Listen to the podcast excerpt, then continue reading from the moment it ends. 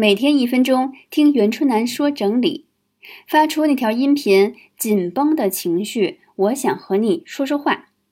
马上就有好友留言，我就是搞得自己特别紧张，不想浪费任何一分钟，弄得自己特别累。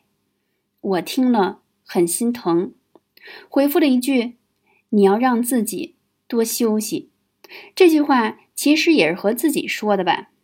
不懂得停下来的人，总是欠了自己很多休息，很多很多。过去几年，我总是给自己日程安排的太满，内心希望不浪费每一分钟，总以为现在多做一些，以后就可以轻松了。其实这是在骗自己，因为一直都没有真的轻松过，永远有更多事情、更难的事情要面对。就算多么热爱自己的工作，从不休息的人也会倦怠，还会产生拖延症的。